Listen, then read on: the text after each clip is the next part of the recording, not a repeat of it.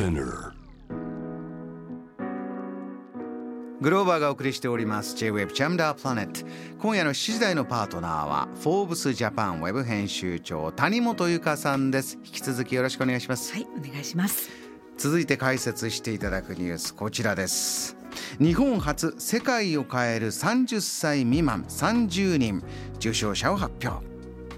これはどういうものでしょうか？はい、あのフォーブス30アンダー30といったところで我々いろいろなコンテンツ出しているんですけどもその中でもねトップぐらいに人気がある。うんあのキラーコンテンツなんですよね、ええ、これは活躍するまさに30歳以下のあの若者たちにあのフォーカスをしてそしてスポットライトを当ててそれして彼らを応援していくっていうあのある種の我々のこう一つの,、まあ、あの企画なんですけれども、うん、これねアメリカでは2011年にスタートしているコンテンツで、うん、そして私たちもこういった日本版を始めて今年で5回目ということになります。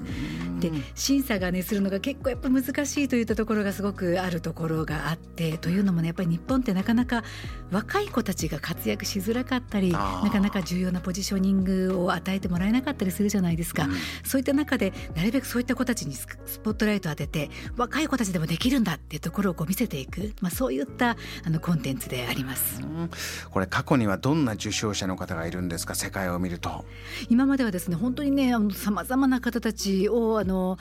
表彰してきたんですけども例えばあのマリンさんご存知ですか？あのね世界のあのセブンミニッツを制覇したあの女性であるとかあとはあのスポーツ選手なんかも多いですね。例えば去年でいうと大谷選手であるとか、えー、そういった方たちに今までスポットライトを当ててきております。もう分野は多岐にわたるビジネスに限らないということなんですね。ビジネスに限らないですね。でもビジネスの分野ではなかなか少ないみたいなところが実はあの本音のところではあったりしますね。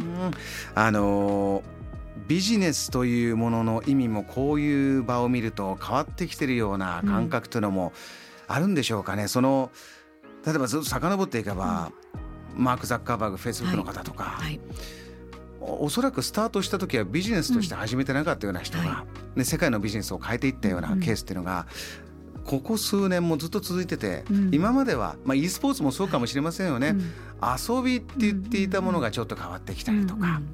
今回もどんな方が30人選ばれたかなと見ていくと今の時代が見えてくるかなとも思うんですが谷本さんが注目するアンダー30教えてください。そうなんですよね、まあ、今回も本当さまざまな方たちが、まあ、プロ野球の選手であるとかそしてモデルさんであるとかあの宇宙とそして農業を掛け合わせたような起業家さんであるとかさまざま面白い方たちがいたんですが、えその中でね私があこれなんかアンダー30っぽいな。しかもジャパンのアンダー30っぽいなと思ったのが、うん、カウさんっていうバーチャルシンガーの方なんですね。もう一度お名前教えてください。カフさんという方なんですよね。お花の花に譜面の譜って書いてカフさん。カフさん。実はね先週かな？あのちょうど武道館でライブを行って私自身も行かせていただいたんですけれども、うん、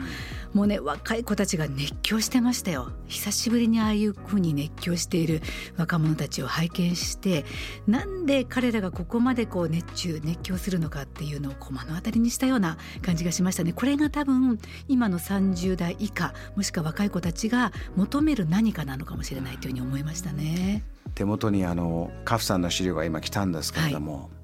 バーチャルシンガー。あの他のねいろいろな方々こうお顔の写真がほとんどの方載ってるんですが、はい、この方はイラストというかねグラフィックですねご自身は。あのねおそらく初めてかもしれません今まではちゃんときちんとお写真を出せるいわゆるリアルな方があのほとんどだったんですけれどもバーチャルシンガーのような形でそういうなんて言うんでしょうねアバターを使った、うん、あの方を表彰するのは今回初めてだったというふうに記憶してます。あの本当に素顔を明かさずにこう 3D モデリングしたあのアバターでやってらっしゃる方なんですけどもね、うん、あの高校生ぐらいの方たちが本当に熱狂していてでなんでかなっていうふうに思ったんですけどやっぱりね、